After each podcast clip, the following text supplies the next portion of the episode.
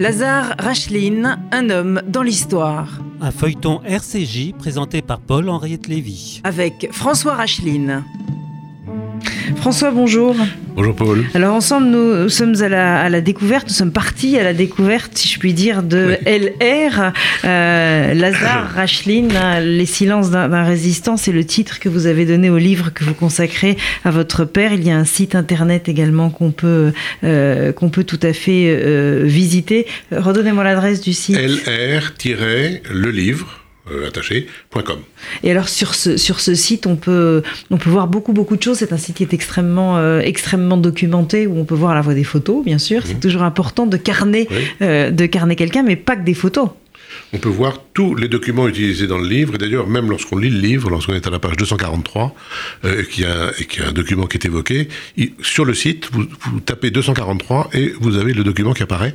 Et puis, il y a maintenant un fonds Lazare Racheline aux, Archives nationales. Et les Archives nationales considèrent, alors il y a encore plus de documents, parce qu'il y a tous les documents euh, euh, que je n'ai pas forcément utilisés pour le livre. Et les Archives nationales considèrent que le site euh, lrlelivre.com, lr-lelivre.com, est un site de référence, ce qui fait toujours plaisir. Qui est Lazare Racheline? Euh, C'est mon père, Lazare Racheline. Oui. euh, c'est un, un, homme dans le XXe siècle, entre 1905 et 1968. Il traverse les deux tiers du siècle, un siècle terrible, à la fois parce que il faut combattre le racisme naissant, euh, il faut combattre le nazisme puissant, il faut éradiquer euh, le nazisme déclinant, il faut construire la paix, il faut reconstruire la France après l'avoir défendu en un moment, je crois, le, pire de toute son histoire. Donc c'est un homme qui traverse toutes ces, toutes ces périodes et dont l'histoire, j'ai envie de dire avec un petit H, c'est-à-dire l'histoire d'un homme comme beaucoup d'hommes, côtoie ou se noue à l'histoire avec un grand H, puisqu'il a des euh, responsabilités extrêmement importantes au moment de la guerre, euh, dans la résistance, j'imagine qu'on va en parler, et une influence après la guerre euh, sur Israël, sur l'Express, dont on parlera peut-être aussi. Cet homme qui est un, véritable résistant, est-ce qu'il est un juif qui se revendique ou pas? Alors c'est très, euh, c'est très étrange le, la relation avec le, judaïsme. Je, suis euh, de nombreuses fois allé euh, à Kippour, c'était un juif de Kippour, de Pâques aussi, de Pessah aussi, hein, quand même un peu. avec lui, il était très euh, très concentré. C'était pas, je crois, un croyant. D'ailleurs, euh, dans son testament de 1944, euh, au cas où il disparaîtrait en mission, il indique qu'il est libre penseur et qu'il ne veut aucun, rapport avec la religion. en même temps, il mettait son talit et sa kippa dès que, dès que l'occasion se présentait. il était très il avait une très bonne connaissance de l'histoire du judaïsme. je crois qu'il avait une admiration pour Hillel, euh, et pour les positions de Hillel, qui suis-je si je ne parle pas de moi, si je ne parle pas des autres, enfin vous connaissez, ou on connaît j'imagine cette, euh, cette magnifique réflexion de Hillel. Et euh, j'ai été extrêmement surpris lorsque j'ai découvert en 1960, enfin son intervention de 1961 à la télévision, que j'ai redécouverte pour écrire ce livre, j'avais, je me souvenais qu'il l'avait faite, mais je ne l'avais plus en tête, où il dit qu'il ne s'est jamais véritablement intéressé aux Juifs en particulier, mais que euh, ce qui était important à ses yeux, c'est le principe qu'on attaquait dans le judaïsme, et que donc on attaquait l'humanité tout entière.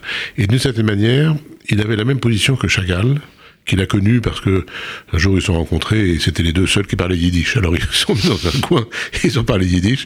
Personne ne pouvait plus avoir Chagall. Ils étaient, les gens étaient furieux. Et mon père était ravi. Euh, il pensait la même chose que Chagall, c'est-à-dire que la Shoah n'est pas arrivée aux Juifs. La Shoah, la Shoah est arrivée au monde. Et les gens qui ne comprennent pas ça sont prêts à recommencer, ou à laisser recommencer, et que ça se passe avec euh, d'autres, comme euh, les Hutus et les Tutsis, par exemple. Par exemple, même s'il y a bien entendu des différences. Donc, euh, je crois que son, son rapport au judaïsme est un rapport complexe. Il estimait qu'il n'y avait pas de peuple juif, mais ça, c'était avant la naissance d'Israël. Et puis après, d'abord, il a lutté pour la naissance d'Israël, de l'État. Il, a, il était très près de l'Irgun. J'ai même un, un document de l'Irgun qui le félicite à l'occasion de ma naissance, de Sidi Menachem Begin. euh, et, donc il a, je crois qu'ensuite, il a, il a beaucoup, beaucoup, euh, évidemment, accepté l'existence d'Israël et défendu Israël. Alors on aura évidemment l'occasion de revenir sur euh, Lazare Rachlin et le judaïsme et la place du, du, judaïsme. Il n'est pas né en France directement. Il est arrivé en France il est à, l'âge de, de, de, 3-4 mois. mois, 3, 4 mois.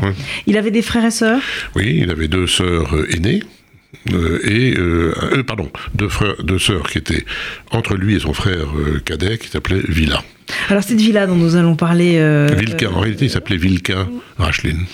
cette Vilquin dont nous allons parler, c'est de, de, de, de, cet homme-là et je suis, je suis un peu embarrassée dans cet épisode parce que c'est un épisode triste. Non pas que les autres aient été follement gays non plus, mais dans les autres, il y avait la vie, parce qu'il y avait le combat, parce qu'il y avait la passion, parce qu'il y avait cette, cette force, cette idée de la France, euh, cette France qu'on aime quand elle est belle. Et Villa, c'est une histoire triste, parce que c'est l'histoire d'un voilà, c'est l'histoire d'un jeune homme qui va mourir. Mhm. C'est même plus que triste, c'est une histoire absolument tragique. Euh, il est, euh, euh, il s'évade de, son stalag à lui, il revient en France, il se fait démobiliser aussi, comme mon père. Les histoires sont très comparables. ils travaillent ensemble? Ils travaillent ensemble dans un réseau, dans le réseau. dès le réseau Vic, Villa est là. Lui, il est surtout implanté à Toulouse. Et avant la guerre, d'ailleurs, ils travaillent également ensemble dans l'entreprise familiale, donc ils sont très proches l'un de l'autre. Bien sûr, ils sont très proches. Ils ont repris, euh, euh, enfin, ils ont racheté à leur père les usines euh, qu'ils appellent Lazare et Villa Racheline. Et donc, évidemment, ils en sont dépossédés au moment de la réalisation sous Vichy, mais ils sont extrêmement proches. ils s'engagent dans la résistance exactement comme son père. Ils travaillent ensemble. mon père l'admire beaucoup, mais il trouve que il est imprudent. Et euh, effectivement, il est imprudent parce qu'il conserve des documents sur lui. Et un jour, euh, un de ses amis euh, abrive un vieux copain, mais qui est devenu commissaire de police, lui tape sur l'épaule, lui dit Ah, comment tu vas? Tu vas bien? Ça va? Montre-moi tes papiers. Et il a des faux papiers, il a des papiers, il a des documents qui viennent d'Angleterre. Bon. Enfin, il réussit à s'évader, mais il est repris quelques, temps plus tard, un an plus tard. Il est repris tout simplement parce que euh, à Toulouse, justement, on doit livrer euh, de l'argent à des résistants et la femme qui doit le faire est épuisée. Elle a fait beaucoup de, elle a déjà eu beaucoup de missions. Et Villa, euh, qui est toujours prêt, qui est très très disponible, il dit ben j'y vais. Il y va c'est une souricière. Là, il est pris et les Allemands sont extrêmement heureux. Les nazis sont extrêmement heureux de le prendre parce qu'ils pensent qu'ils ont mis la main sur ce type qu'on recherche qui s'appelle Lazare Rachlin. Euh, lui euh, se fait passer pour euh, Victor Renaudin. Et il est donc emmené par la Gestapo. Et il est interrogé pendant quatre jours dans des conditions que je ne peux pas trop rapporter parce qu'elles sont très difficile. Et moi-même, euh, je pense que l'émotion m'interromprait. Enfin, sachez simplement qu'il perd un œil, il perd des ongles, on le fait mort par les chiens. Enfin, c'est abominable, absolument abominable. Et on sait ces détails parce qu'un de ses co-détenus qui le racontera à mon père après la guerre s'appelle euh, Marcel Dassault. Euh, dans le, au fort Montluc de Lyon. Et là, il est laissé tous les soirs sans soins, et euh, pendant, après quatre jours de torture abominable, où il ne délivre même pas son nom, euh, il est euh, quasiment abandonné pendant plusieurs jours, je crois une dizaine de jours. Et puis un jour, mais mon père l'apprendra très tardivement, il apprendra ça en octobre 1944. il a été arrêté le 10 mai 44, Villa.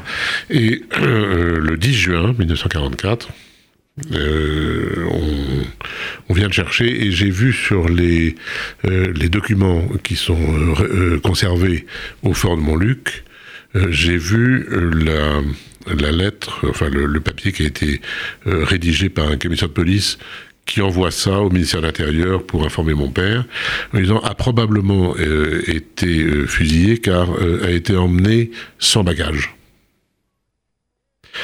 Alors, les conditions dans lesquelles il a été, euh, c'est très particulier puisque ils étaient 17, 17 euh, résistants, jeunes, dont deux jeunes, on ne sait pas qui c'est, puisque la, la stèle qui, euh, qui, est, qui a été érigé en leur hommage, en leur honneur et en leur souvenir sur la route de Limonest. Il y a écrit simplement qu'il y a deux, deux inconnus. il y a une croix de Lorraine qui est là. ils ont été assassinés à la mitrailleuse dans un champ. Donc ils sont descendus du camion, euh, soi-disant pour se dégourdir les jambes, et ils ont été mitraillés au fur et à mesure, et lui-même est sorti le dernier en tenant un garçon de 15 ans euh, dans les bras. Et euh, vous voyez, je suis un peu ému parce que chaque fois que mon père parlait de ça, il pleurait. Alors, c'était pas c'était pas mon frère mais euh, c'était mon oncle. Euh, on a su que c'était lui parce qu'il y avait un cantonnier euh, les nazis n'avaient pas réussi à, enfin ils n'avaient pas vu qu'il y avait un cantonnier. Le cantonnier a tout vu et il avait un costume rayé bayadère. Et donc on l'a reconnu comme ça son corps alors qu'il était absolument méconnaissable parce que les balles de mitrailleuse avaient, avaient détruit son corps. Et mon père n'a reconnu sur une photo n'a reconnu son frère qu'un an après, c'est-à-dire en 1945. C'est vous dire qu'il a mis du temps avant d'accepter ça.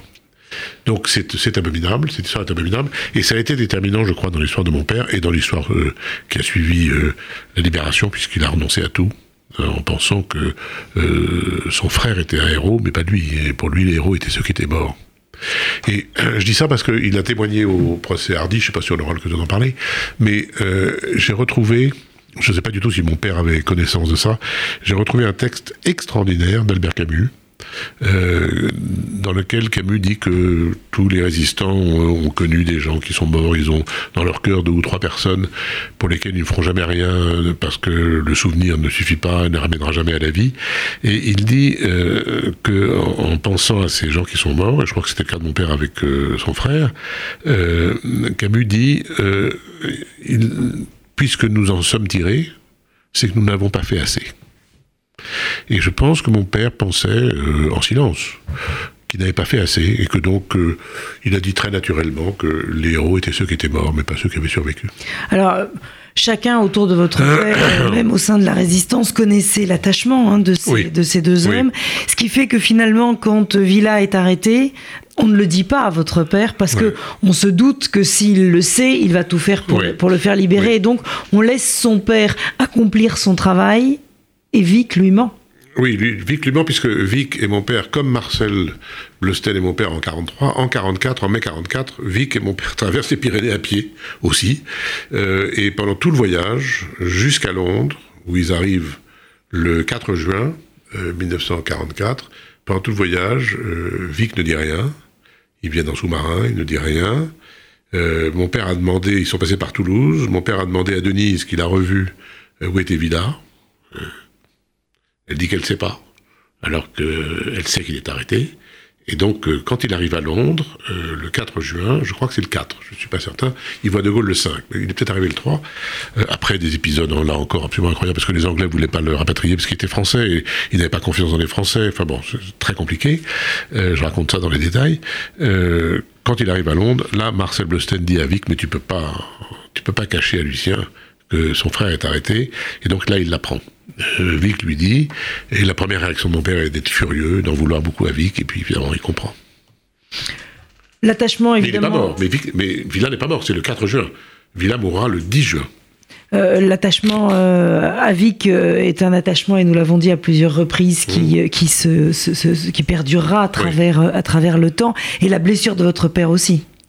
Oui, alors le, Vous l'avez peu vu pleurer, et les, rares fois où vous le voyez pleurer... Je, euh, ne l'ai vu pleurer que, que pour Villa. Et chaque fois qu'il prononçait le nom de Villa, il pleurait.